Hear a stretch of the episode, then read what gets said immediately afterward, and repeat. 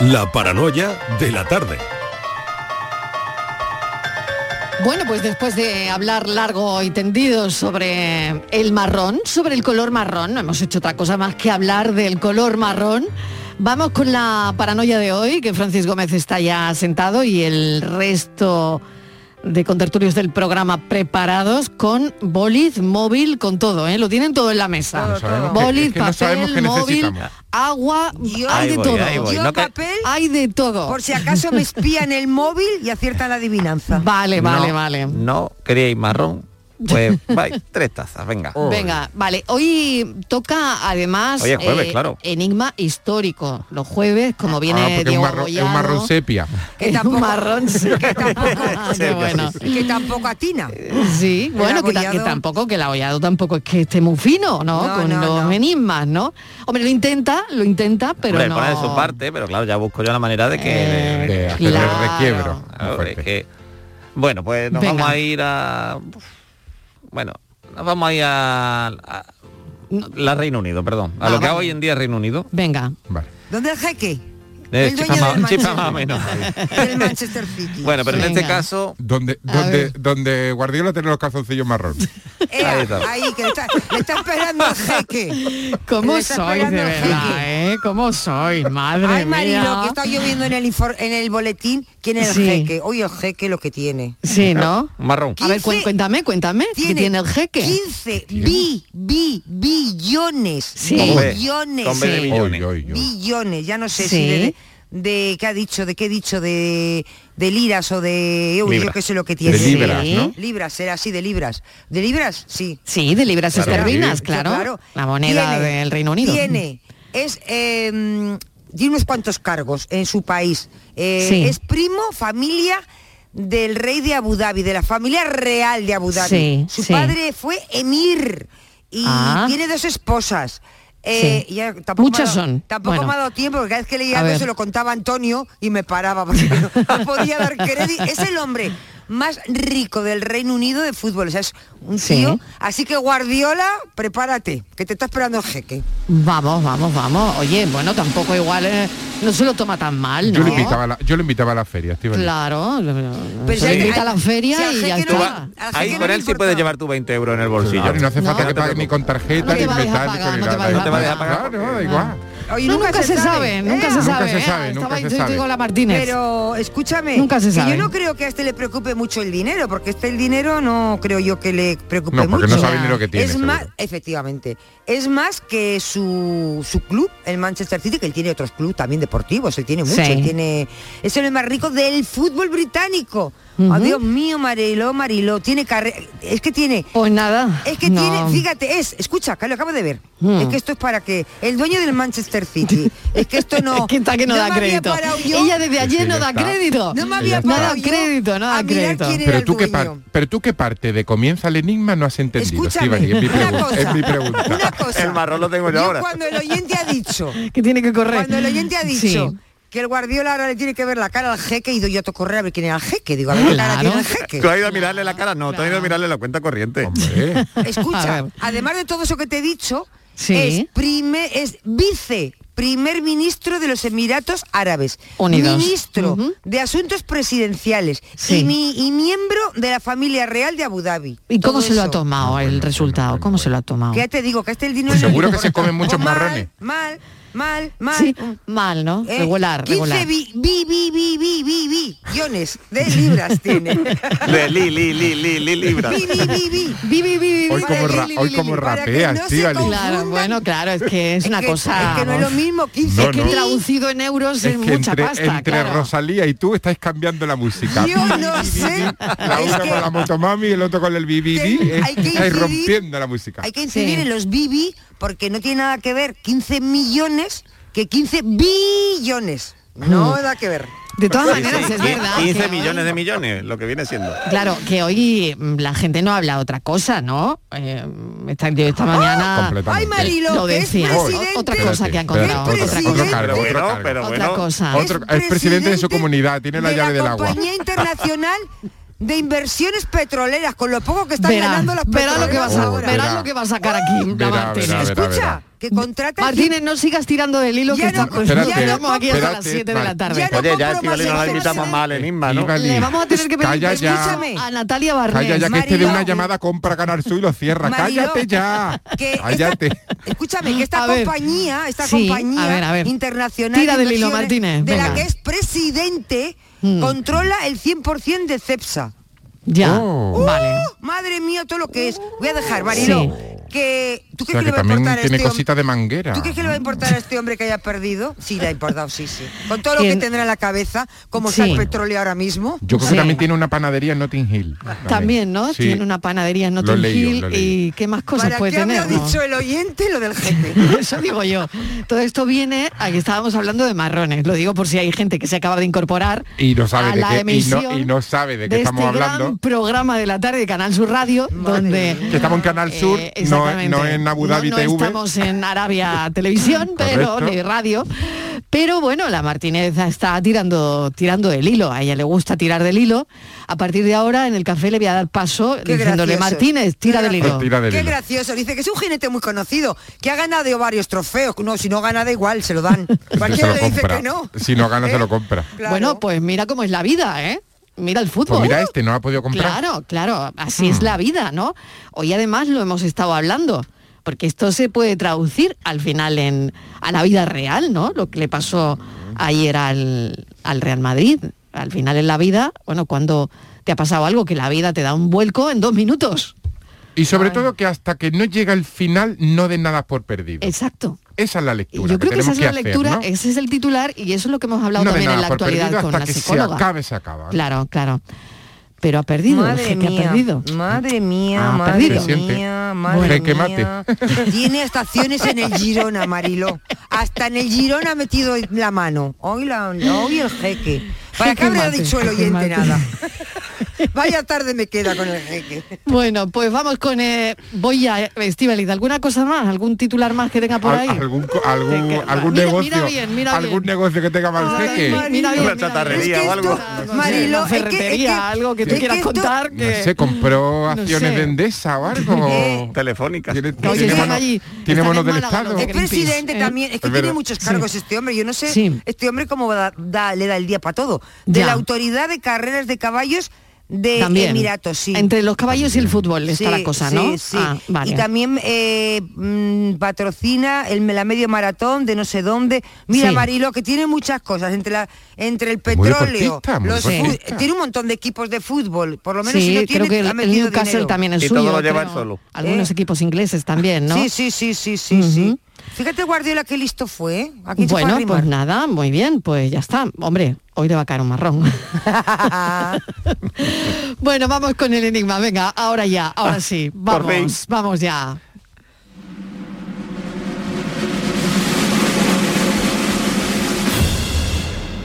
Bueno, Adelante, Francis os Gómez. cuento. Venga. Enigma histórico. Y, Claro. y esto hay que, claro, hay que documentarlo Hombre, bien. un poquito. Esto realmente el enigma que traigo es anterior a esta, a esta música. Anterior a esta música. Incluso. Un enigma Bueno, no, puede muy- ser que nos preguntes, ¿y de qué fecha es la música? No, eso no es un enigma, eso es una, el marrón eso- encima. es una putada. Hay un oyente, Mariló, Una Sí. trampa. hay un oyente que ya ha mandado la respuesta del enigma. Ya me han dado la respuesta del Sí. enigma, no puede ser si no lo hemos contado todavía. Ah, pero da igual, ya lo Sí, sabes. ya este paso no lo contamos.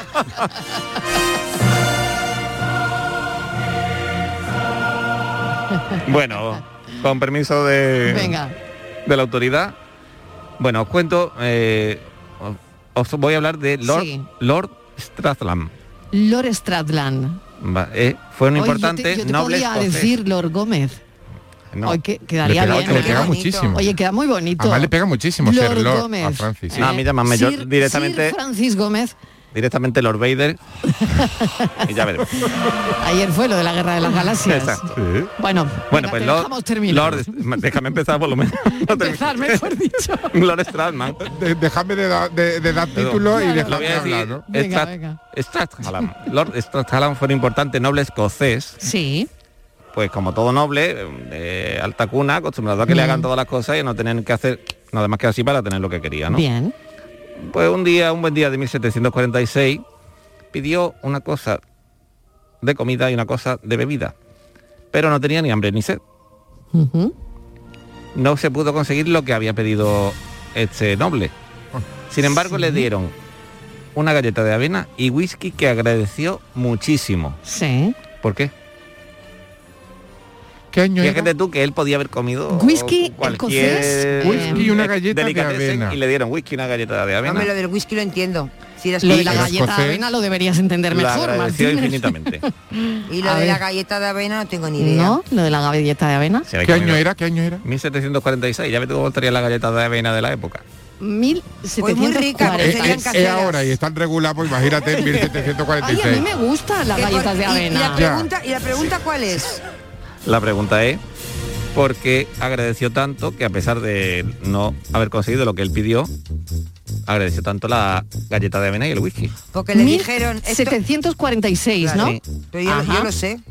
A ver. Porque le dijeron, mira guapo, esto es lo que hay. O lo quieres, o lo coges o lo dejas. No hay... Sí. Lo que tú has Era pedido... un noble, era un noble, no le ya- puede decir eso. Pues se lo dices eh, de otra manera.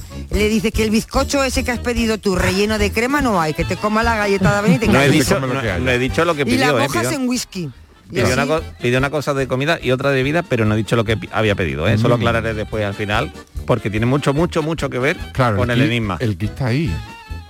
Dicen que sí. hubo una batalla muy importante en Inglaterra en esa fecha, el 16 de abril. ¿Tiene algo que ver? Pues... Uy, Ojo. uy, El que, el que calla otorga, me callo. uy. Ay, ay, que lo he pillado. El rollo está en la vena. El rollo está en la vena y en las batallas. Va a estar, va a Ah, estar ahí. en vena. El rollo está en la vena y en el whisky. Ahí está el Sí, rollo. ahí está, ver, la galleta de avena y el whisky, ahí está, ahí Sí. está. A ver. Ahí está Ahí el está el Ahí está cuestión. el secreto. Ahí está el secreto. Bueno, danos Nada. alguna pista más, venga. Pero bueno, a si ver. no puedo dar, Ay, porque ya lo sí. único que me queda es decirlo todo. Así que eso tenéis que, que esperar era un ratito. noble, porque luego en la- en- cuando vas a dar la solución siempre cambias el enunciado del problema. Era, era noble. Era noble. Y era, Era noble. escocés. Era noble, era Escocés. escocés. Era un tío Iba- noble, era un tío Y noble. él en ese momento iba con Se falda, acabó la galleta, era noble. Que si iba con qué, perdona, con la faldita. Ostras, no se llama falda, ¿eh? Que te oye en escocés y te A mí lía me poco. da igual, Se que dice me llamen. Es el kit. ¿Cómo? El Kill, kill, kill. kill. Y yo en mi pueblo y les decimos con faldas. Y Toda además vida de ten en cuenta que debajo no, pisadas. debajo no va ropa interior. nada. No, ¿Eh? no- Debajo no no pueden llevar nada, No llevan ropa nada. interior. Ahí tienen, no el, ahí tienen el marrón los escoceses. ¿Tú por qué te crees tú que a la kill gente le gustan los escoceses con faldas? Claro, claro. Aunque no se llamen faldas. Claro, la- las faldas se deberían, se deberían, ¿no? no Fíjate tú que lo, lo curioso de nuestro oyente, con lo fácil que hubiera sido que en el ascensor hubiera vivido el hombre hubiera estado vestido de escocés, hubiera sido mucho más fácil, iba vestido de flamenco Claro, y sí, sí, me ha claro. costado mucho más Sí, trabajo. Con lo que cuesta, con lo que cuesta un traje de, flamenco y de flamenca, exacto. desabrocharlo y abrocharlo. Sí, sí. Claro, bueno, es que igual llevaba cremallera, ¿no? No lo sé, no lo sé. En fin, muy no lo sé, no lo en sé. realidad, no es ¿Eh? No En tengo fin. ni idea. Igual es sí, que no estamos había- dándole vueltas a eso que ha contado. No hemos quedado con la imagen. no, Bien, bien, Era un 1746, la fecha que ha dicho Mariló, muy importante, 1746, 16 de abril de Hay 1746. una batalla y la cosa está la avena y el whisky. La avena, Sí. el whisky, una batalla librada ahí en suelo británico Pues Y- Estamos aprendiendo Y Lord Strathallam. y un lord que lord, no lord. sabemos cómo se pronuncia bien. Stro- Strongham. Ah, ya está, porque lo mismo es hasta... Tiene nombre de idioma ca- escocés, gaélico, Tiene, que no... tiene nombre de calle en teatino, Lord Strongham. ¿no? Teatinos sé es un barrio de Málaga. Bueno, sí, También lo hay en Sevilla, otro, ¿eh? No también tengo hay en ni Sevilla. idea. En Sevilla, en Sí, Sevilla hay otro otro. que se llama No Teatino. tengo ni Bueno. idea dónde está la gracia porque estoy viendo aquí que eh, la galleta de avena en Escocia en, ese, en 1746 las había de muchos tipos. Parece una Ah, pastelería esto. Sí. Mira. Fíjate, Nada, nada, estamos La había aquí light, la había... indagando, con- indagando. Mira la avena, mira la avena. Ah, sí. La había también con integral. Sí, la vía Sí. integral, la estoy Claro, viendo claro. aquí, claro. Pero claro. eso no tiene nada que ver. Bueno, pues Vale. si los oyentes lo saben, se ponen en contacto con Francis Gómez Y conmigo. y nos cuentan. Bueno, y sí, sí, que ¿Cuál podéis, mirar, que podéis mirar por Google, 16 de abril de 1746. O sea que al Hubo una final yo- batalla y Sí. Lord Strathallam. vale. Al final ha atinado la jefa, es que ha atinado Es la que jefa. Es que es mucha jefa. No, he teni- Oye, no, que va, que va. He tenido mucho no, no, no, Ay, ha sido- ha, ha tecleado prometo- cuatro cosas y ha ido directa, oye. Os prometo que ha sido potra, ¿eh? Ha sido potra. La tarde de Canal Sur Radio con Mariló Maldonado. Sevilla. Canal Sur Radio. Si eres de los que hace cualquier cosa, salerito para jartarte de reír. O eres de las que conquista bailando por sevillanas. O de los que te gusta el cante a la sombra de los pinos, es que eres muy de feria. Eres muy de Tusam. En feria, elige Tusam. Ayuntamiento de Sevilla. Gran Circo Alaska presenta por primera vez en Ronda del Tamasguillo animales en hologramas. Caballos, tigres, elefantes, osos polares, jirafas, un sinfín de atracciones con un acuario gigante con animales 3D gracias a las nuevas tecnologías y a reír con los payasos Plin Plin. Instalado en Ronda del Tamarguillo junto al antiguo matadero. Inauguración el 28 de abril. Venta de entradas en grancircoalaska.com. Vente a Dimarsa, ponte mis manos y dile chao, dile chao, dile chao, chao, chao, empieza ya. Tu autoconsumo, nuestro petróleo es el sol. Leques fotovoltaicas Dimarsa y despreocúpate de la factura de la luz. Dimarsa.es. Aquadeus, ahora más cerca de ti, procedente del manantial Sierra Nevada, un agua excepcional en sabor, de mineralización débil que nace en tu región. Aquadeus Sierra Nevada es ideal para hidratar a toda la familia y no olvides tirar tu botella al contenedor amarillo. Aquadeus, fuente de vida, ahora también en Andalucía. Aunque creas que no ha tocado, no pierdas la ilusión. Mira al otro lado, ahí va, está premiado, ahora tienes más opciones de ganar. No hay lado malo en el nuevo cupón. Por los dos lados puedes ser ganador. Nuevo cupón diario. Ahora de lunes a jueves con premios a las primeras y a las últimas cifras. Además tiene un primer premio de 500.000 euros al contado. A todos los que jugáis a la 11, bien jugado. Juega responsablemente y solo si eres mayor de edad. El resumen de la jornada con la última hora del deporte, la economía y el análisis lo tienes en el Mirador de Andalucía. De lunes a viernes desde las 7 de la tarde con Natalia Barnés. Quédate en Canal Sur Radio, la radio de Andalucía. La tarde de Canal Sur Radio con Mariló Maldonado.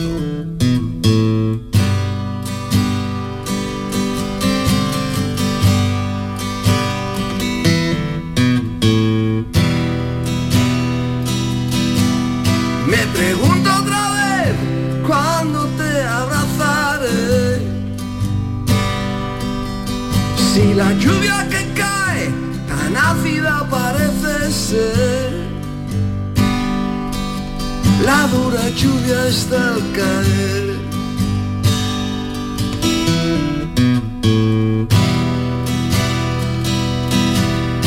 Imagino tal vez si volveremos a beber. Como hicimos ayer, riendo hasta el amanecer. Tal vez ya nada sea igual. La dura lluvia recia ya. Y tu voz oiré. Y que tu mano esté allí. Cuando la lluvia esté al caer. La dura lluvia está al caer. Recibimos hoy en la tarde a Jesús Astorga. La verdad es eh, que es un placer tenerle con nosotros hoy, el que fuera líder y vocalista de grupos míticos como Religión y Comité Cisne, que la verdad es que tenemos aquí pues todo lo que ha hecho ahora mismo, ¿no?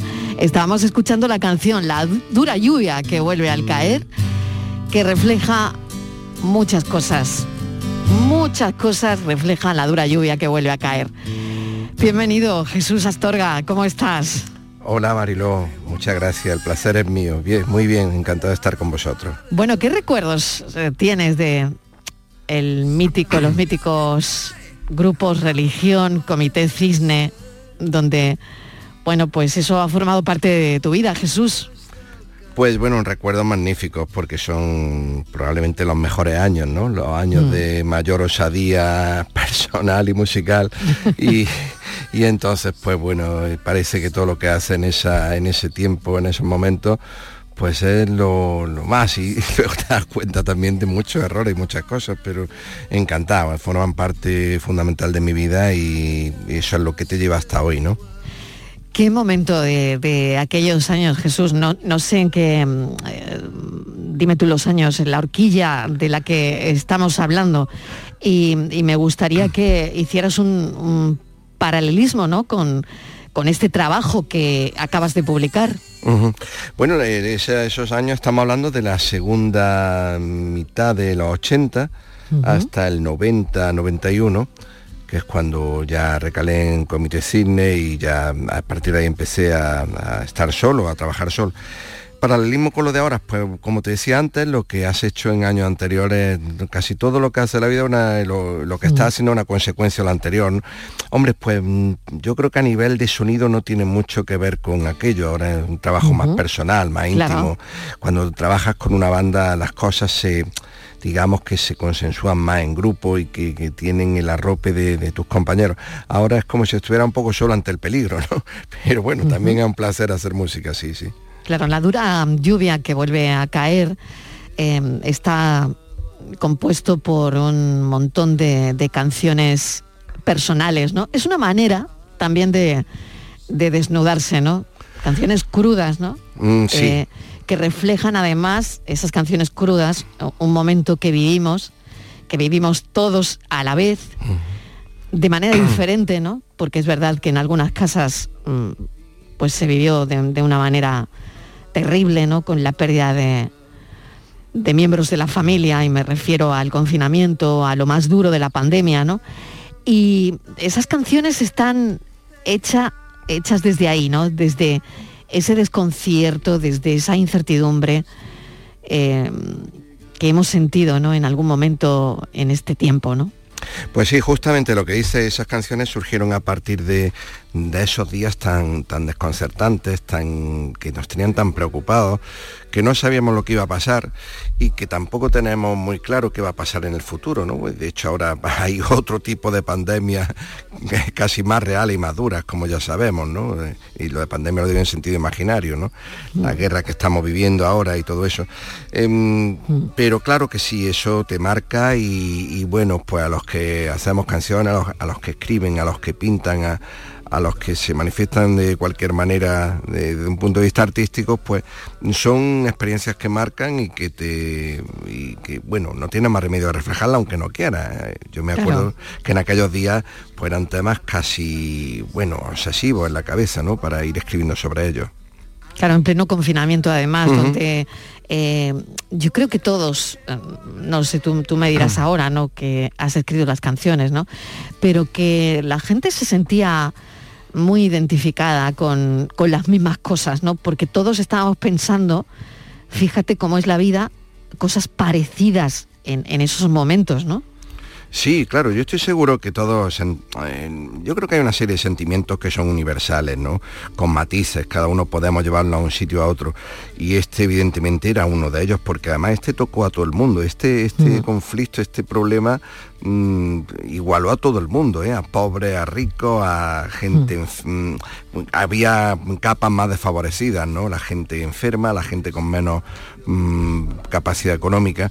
Pero claro que sí, yo quién no sintió miedo, quién no sintió incertidumbre, quién no sintió desazón, pero por sobre todo eso también algunos, o yo creo, espero que la mayoría quisimos sentir esperanza y fuerza y pensar que esto tenía que de alguna manera convertir el mundo en, en algo mejor, más habitable en un futuro, por muy negro que estuviera, ¿no?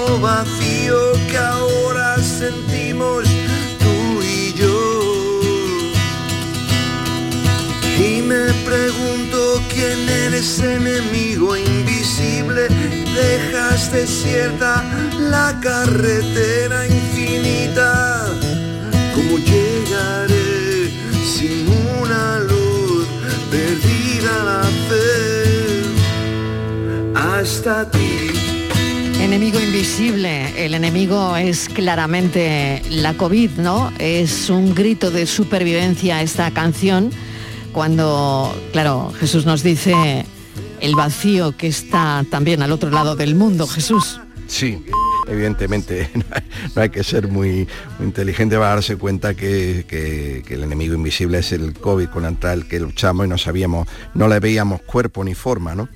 Y bueno, pues sí, eh, es lo que hablábamos antes también, ¿no? Que, ese tipo de sentimientos universales pues estaban ahí, en cualquier sitio del mundo nos sentíamos de forma muy parecida, ¿no? Y eso pues de alguna manera nos, nos- nos unió a todos, supongo, y aglutinó una sensación, un sentimiento universal, ¿no?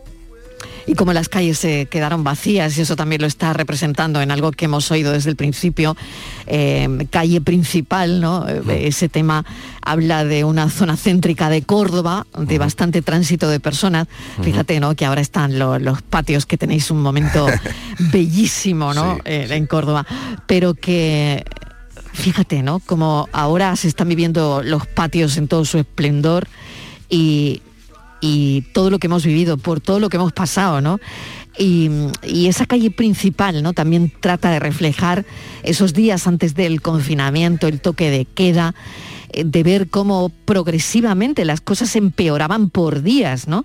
Y cómo, cómo la gente lo estaba pasando en aquel momento.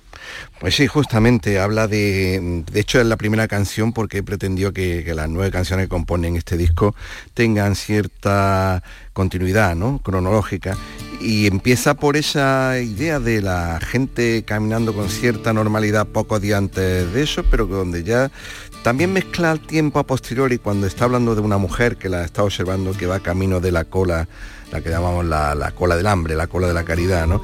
Y el dolor que, que eso producía en la gente, porque bueno, esto fue un desastre humano, económico de todo tipo.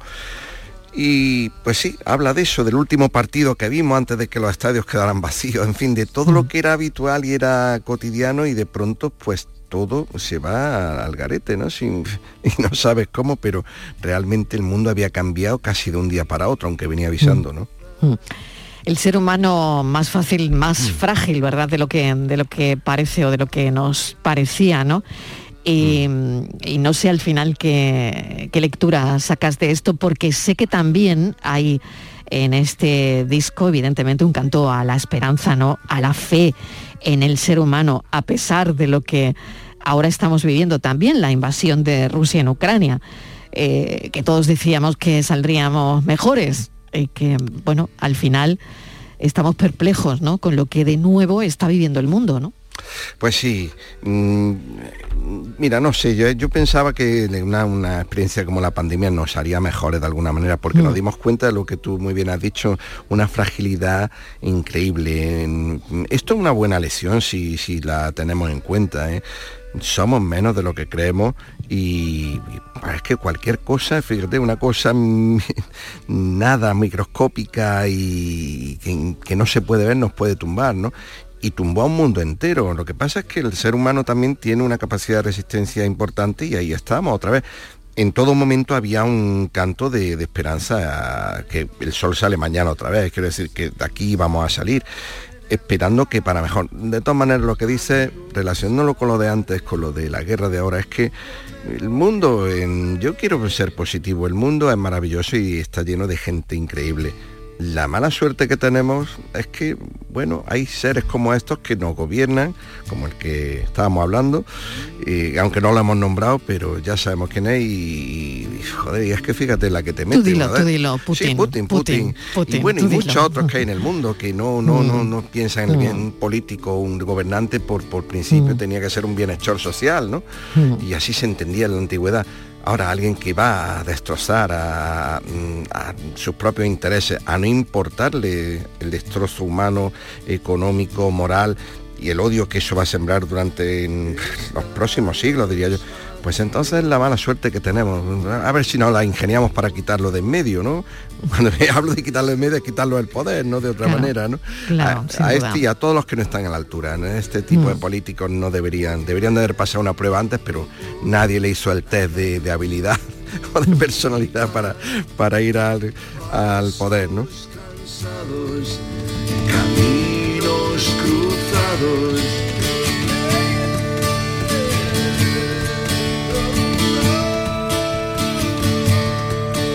Sé que tu primera guitarra te la regaló tu madre cuando tenías 12 años. Eh, con 16 formaste tu, tu primera banda.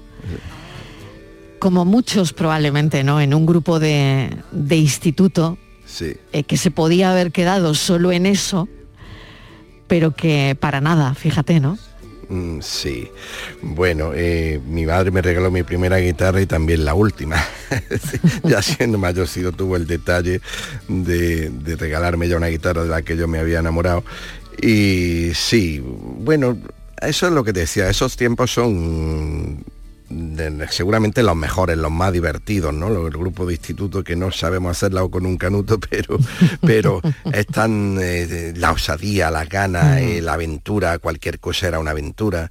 Ahora tienes que pensar mucho más las cosas, y, mm, meditarlas, sopesarlas. Entonces daba igual todo. Querías tocar, querías pasarlo bien, querías que tocar en tu instituto, en el instituto de enfrente y, y bueno, pues, pues ingenuidad maravillosa, ¿no? Has cantado esto que suena, epílogo. Surge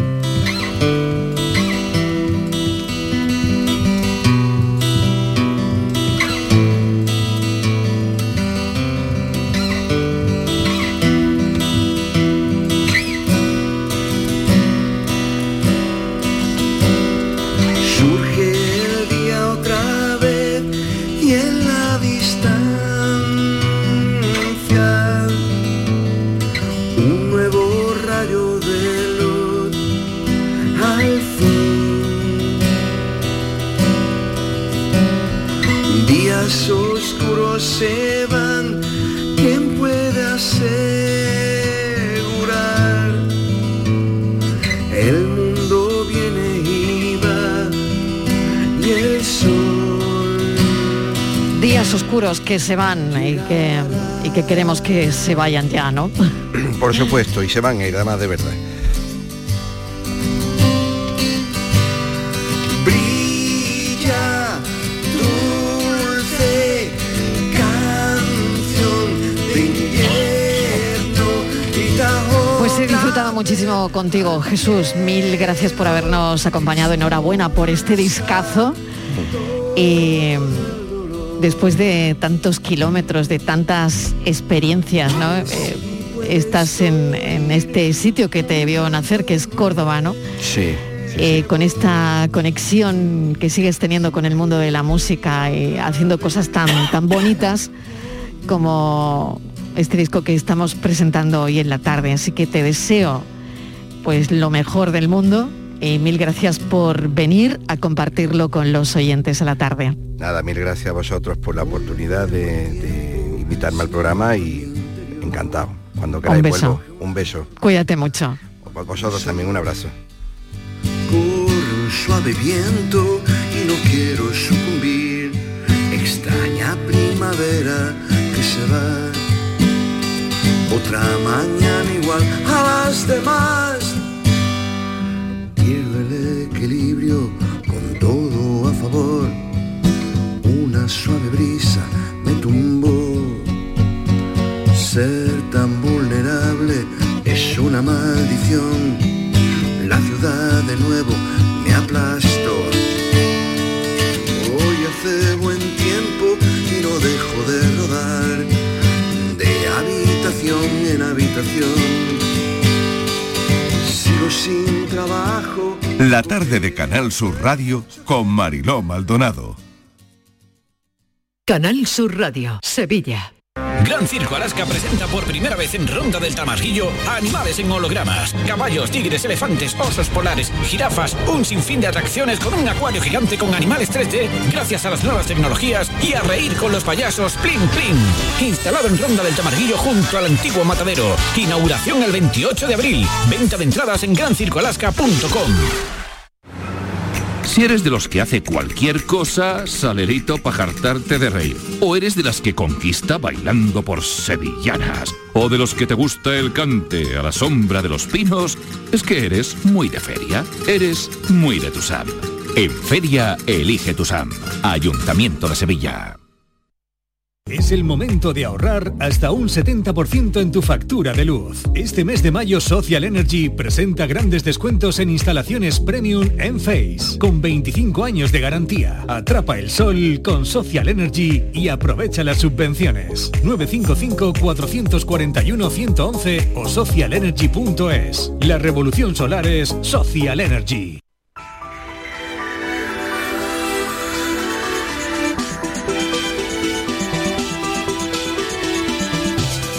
20 minutos y llegamos a las 6 en punto de la tarde, parada ahora en el programa Por Tu Salud, donde tienen todas las novedades después del Congreso de Diabetes. Enrique Jesús Moreno, ¿qué tal? Bienvenido. Hola, muy buenas tardes. ¿Cómo estás? Oye, me has, me has encontrado con un amigo, ¿sabes? Encontrado Claro, claro, amigo. lo sabía yo, Me has encontrado seguro. con un viejo amigo, con un Seguro. antiguo amigo, mejor. Que lo tienes ahí ¿Vale? contigo, ¿no? Sí, sí, sí. sí, sí, Claro, por claro que sí, claro Lo he que sí. retenido un poco y ya hemos Sí, quedado. fíjate qué bonito, ¿verdad? Fíjate qué bonito. Jesús Astorga, Comité Cisne, Sí. en fin, y todo lo que Jesús le, le da a la música, ¿no? Sí, señor. Y hoy que, que hablamos, fíjate, Carmen Linares, Ajá. premio Princesa de Asturias de las Artes. Vaya. Eh, vamos, hoy, hoy estamos de, de- de enhorabuena. La verdad es que la música en Andalucía yo creo que está viviendo ahora mismo el flamenco también, ¿no? Un momento precioso, ¿no? Hemos Perfecto. hablado con ella, además con Sí, sí, sí, Carmen oído. Linares. Esta, esta tarde, ¿no? Y, y bueno, y María Pajés, que no- no hemos podido hablar con ella, pero también comparte el premio Princesa de Asturias de las Artes con, Mm. con Carmen, ¿no? Y ahora también, claro, hay que darle a nuestros artistas, pues eso, ¿no? Que, que- que hay que contar lo que hacen, ¿no? Y. Jesús Astorga ha venido a Mm. contárnoslo. Y, Bueno, y hay pues- muchos y buenos Claro. y de buenas cosas Exacto. y gente muy emprendedora y muy Claro. innovadora. Muy Bueno, pues vamos sí, con el. Congreso cuando tú quieras. Pues mira, eh, el Congreso se desarrolló hace unos días y nosotros como estamos siempre con, con el tema muy pendientes del tema de la diabetes y han salido oh, titulares muy, muy destacados, ¿no? Eh, mira, eh, mm, el, el de- el tema de la, de la monitorización continua de la glucosa es algo muy importante. El tema del uso de los grandes datos o big data y la inteligencia eh, artificial y otra cosa que se llama machine learning es que me están llamando de producción que esto no es te una preocupes, locura. que esta, Eh, esta hora es normal. ah, esta hora es ah, normal. Algún ah. día te, te iba a sonar o me iba a sonar a mí, porque son horas ya de que los Bueno, teléfonos suenen. Pues mira, por un lado, el Big Data, pero luego el, eh, los ensayos clínicos que se están haciendo, ¿no? La monitorización continua de la glucosa, como te decía, y un dato muy importante y revelador que dicen lo- los endocrinos, y es que la mejor vacuna frente a la diabetes y sus complicaciones es el ejercicio físico, ni más ni menos. Y ya se ha comprobado que eh, eh, puede ser una herramienta preventiva, desde luego, pero además que puede eh, echar para atrás una diabetes, que puede regular una diabetes, porque va a hacernos perder peso, hay una relación muy importante con el colesterol también, y en fin, de todo eso nos van a hablar destacados especialistas, la doctora Virginia Bellido, del Hospital Virgen del Rocío, eh, nuestro endocrino de referencia, que es el doctor Cristóbal Morales, del Macarena y del Hospital eh, Vitas eh, Sevilla. Y bueno, vamos a aclarar todo esto y todas las dudas que tengan, por supuesto, nuestros oyentes, Marilón. Muy bien, pues mil gracias, Enrique. Un beso y te dejo que ya estás hasta arriba seguro Sí, ultimándolo todo. No, no te imaginas el jaleillo que tengo hoy. Venga, muchas gracias, un beso, chao, cuídate chao, mucho. chao. Seis menos cuarto. ¿Te imaginas a alguien con la luz apagada, en la cama, moviendo las piernas y las manos, botando, riendo, todos los domingos por la noche? ¿No? Pues si no te lo imaginas es porque no escuchas el show del comandante Lara. Tenemos humor, travesuras, chistes, invitados muy divertidos y las mejores versiones con un pedazo de grupo como Calambre. ¿En qué estarías pensando? Duérmete con una sonrisa, con el show del comandante Lara. Los domingos en la medianoche en Canal Sur Radio. Quédate en Canal Sur Radio, la radio de Andalucía. La tarde de Canal Sur Radio con Mariló Maldonado. Hoy nos vamos a detener en un monumento que es todo un signo de identidad de la ciudad de Huelva, el, monumento a Colón, que se levanta en, Punta del Sebo, en la confluencia del Tinto y el Odiel, una colosal escultura de casi 40 metros, que aunque muy reconocida por todos, guarda una historia oculta. Yo diría que es una historia apasionante, un monumento tan reconocible que fue ideado y esculpido por una escultora, por una mujer. Diego Abollado, ¿qué tal? Bienvenido. Muchas gracias, Mariló. ¿Cómo estamos? Pues vamos con todo. Pues sí, es, es- es increíble que muchas, muchas veces los, los- los hitos monumentales o los, los elementos más conocidos resulta mm, que no sabemos ni quiénes, los, ni, ni quiénes los hicieron, ni cómo se hicieron. ¿no? Y yo creo que el caso del monumento a Colón de Huelva, que es, como, como tú bien decías, todo un signo de identidad de, de- bueno, de Andalucía prácticamente, ¿no? Eh, resulta que, que en efecto fue mm, esculpido, fue construido por una mujer. Una mujer que era una, una ciudadana estadounid- estadounidense, se llamaba Gertrude Vanderbilt Whitney.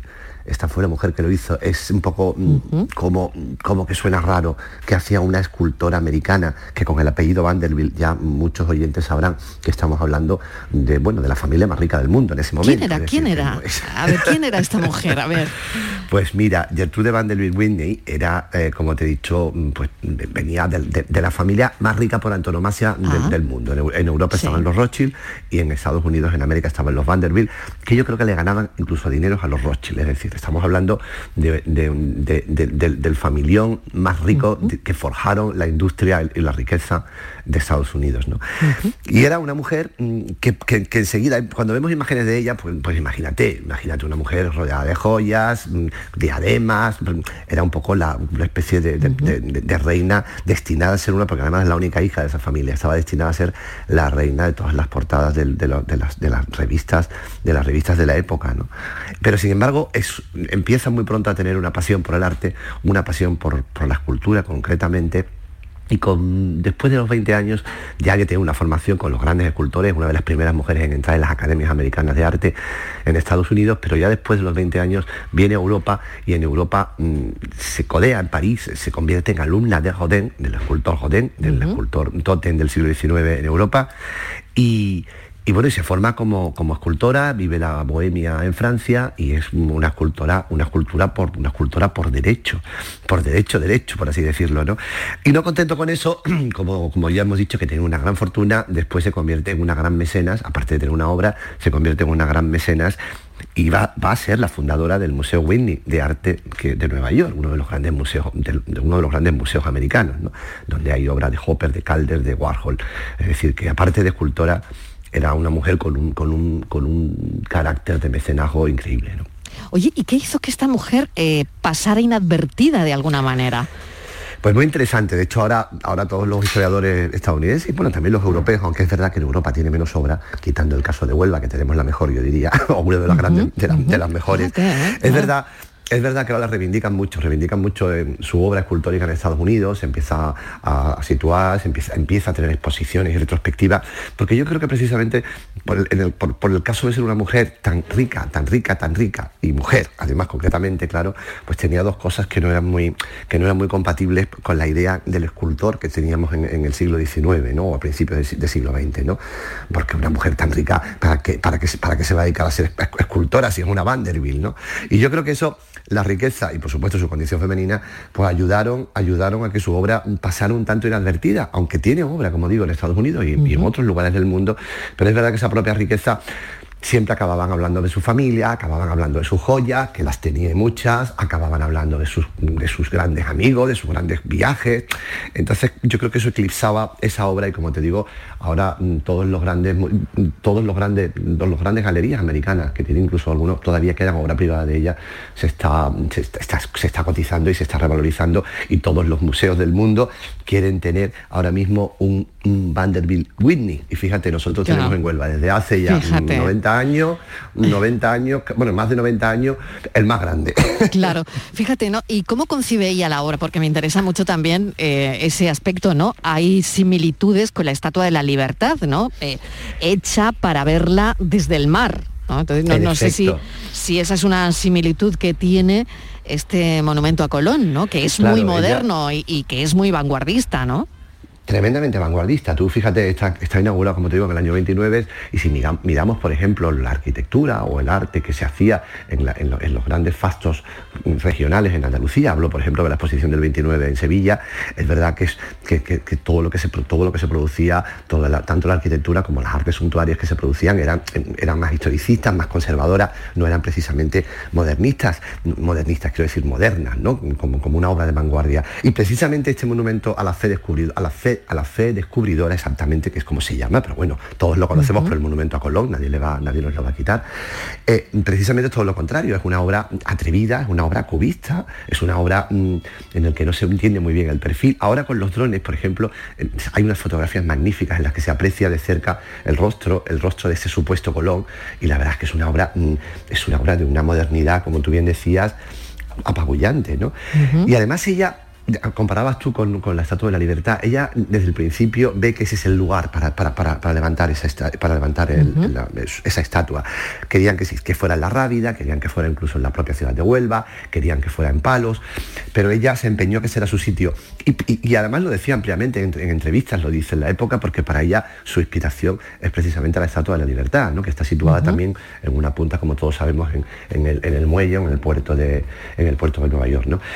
Y, tiene un poco de ese empaque, evidentemente no, no tiene esa altura, no tiene, pero es, es un poco esa idea, es la idea como mm, si la Estatua de la Libertad daba la bienvenida, por así decirlo, al que llegaba a América, al que, al que llegaba a América, pues de alguna manera este monumento Colón daba el adiós al que salía, ¿no? Era un poco como esa, como especie- Mm. esa especie de metáfora.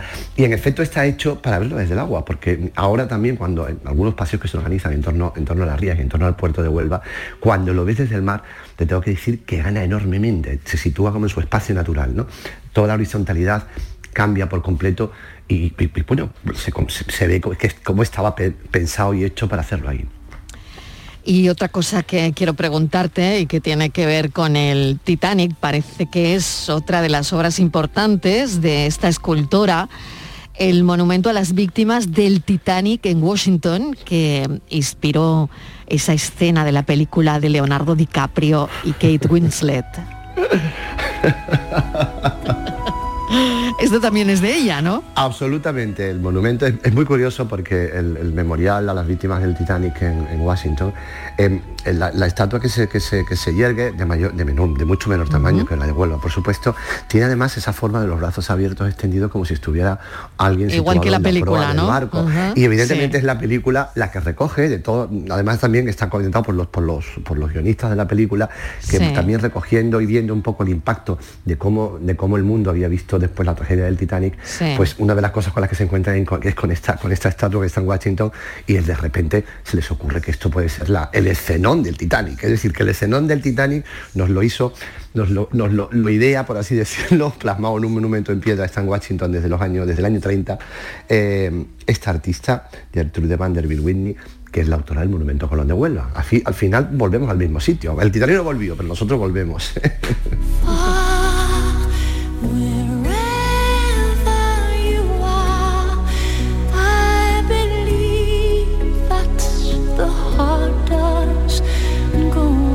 La historia es siempre apasionante como el enigma que hoy te tiene preparado Francis Gómez, ciego abollado. vamos a ver, Eh, vamos escucha a ver. atentamente, a ver. Que no te libras, Diego. Que no te libras libro, yo porque. Ni eh, porque además, bueno.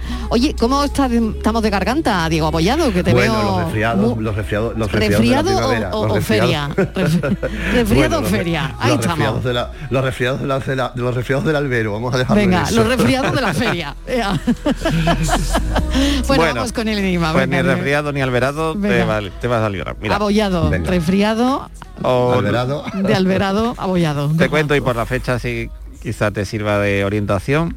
Eh, Vamos a hablar de Lord Stratland, que fue un importante noble escocés, que un día de 1746 solicitó urgentemente algo, dos, dos cosas, una, una cosa de comida y una de bebida, pero no, no era porque tuviera sed ni tuviera hambre.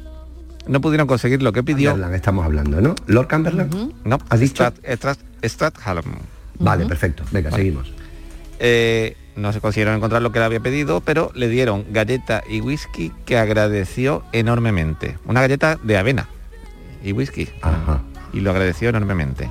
¿Qué circunstancia ocurrió para que lo agradeciera tanto? A ver, ¿qué, qué sugieres?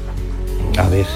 Hemos hablado de una guerra. Hemos Sí, hablado de una 1746, guerra. ¿vale? dimos la pista antes, para no encontró por aquí Sí, algo yo- de yo di la 16 pista de una guerra, abril pero- de 1746. pero por Sí, yo pura- sé que hay... hay pura potra, una- vaya. ah, no, no, ahí hay, ahí hay un momento que Dios, en, en torno a 1746, bueno, es una de las batallas más famosas entre los jacobitas Exacto. y la casa de Hannover, que Muy quiere bien, muy decir bien. los, Vamos los bien. británicos, Sí, señor. los Sí, ingleses, señor. perdón, los ingleses, no los británicos, los ingleses contra los escoceses. Hasta ahí la historia. Ahora tus enigmas ya son más Esto ya, sí, forma parte, forma parte de esa batalla, este hecho histórico. Bueno, ¿qué, qué ha dicho la gente, Francis? Porque Bueno, esto pues, era complicado hoy. ¿eh? Complicado, Era complicado, complicado. y así se ha demostrado. Solo un mensaje y tampoco nos da mucho norte. Buenas tardes, Francis. Yo, yo no lo sé, no lo sé, porque que lo pone hoy es un marrón histórico. Pero que, pod- que podíamos estar hasta ahora todavía Estivali ahí hablando de los billetitos de qué.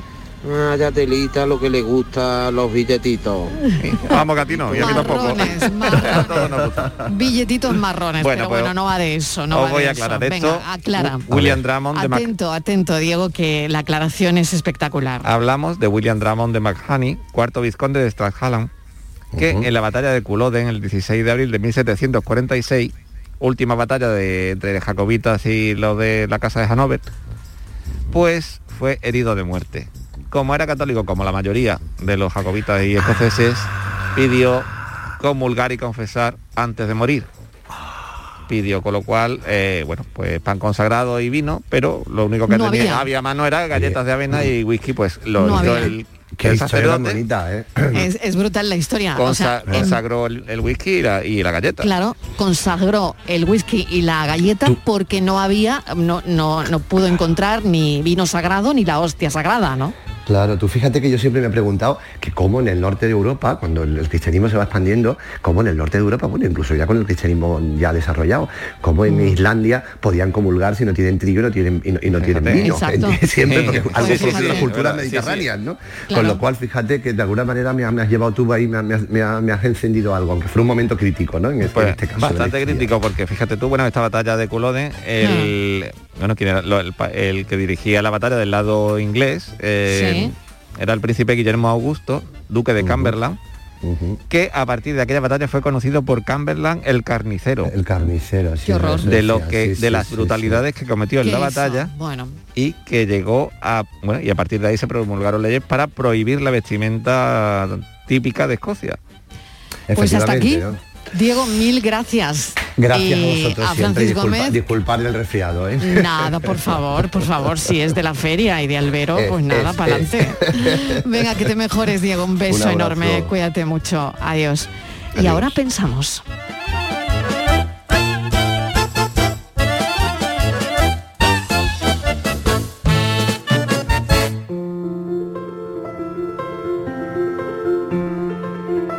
El arma secreta.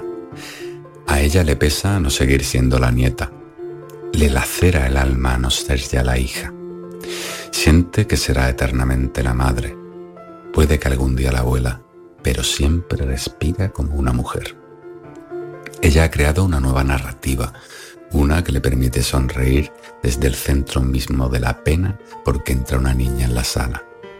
Una en la que puede encontrar cualquier objeto perdido, quitándole el calificativo y desandando las migas de pan.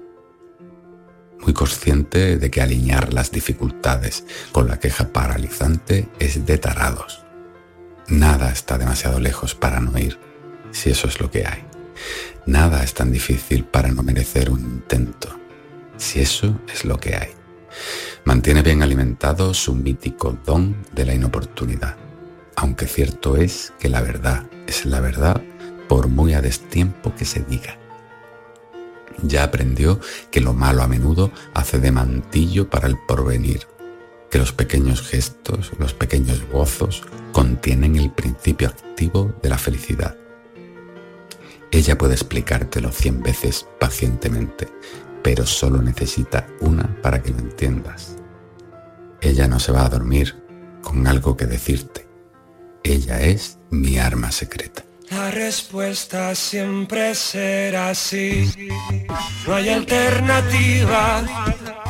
Si la hubiera no me gustaría. El pensamiento de Jesús Corrales San Vicente y gracias por estar ahí a todos los oyentes mañana a partir de las 3 de la tarde. Volvemos, como siempre, a contarles la vida. Adiós.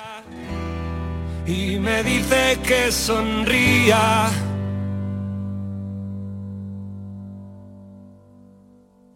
Sé que ella quisiera regalar sus superpoderes, igualarse a los demás.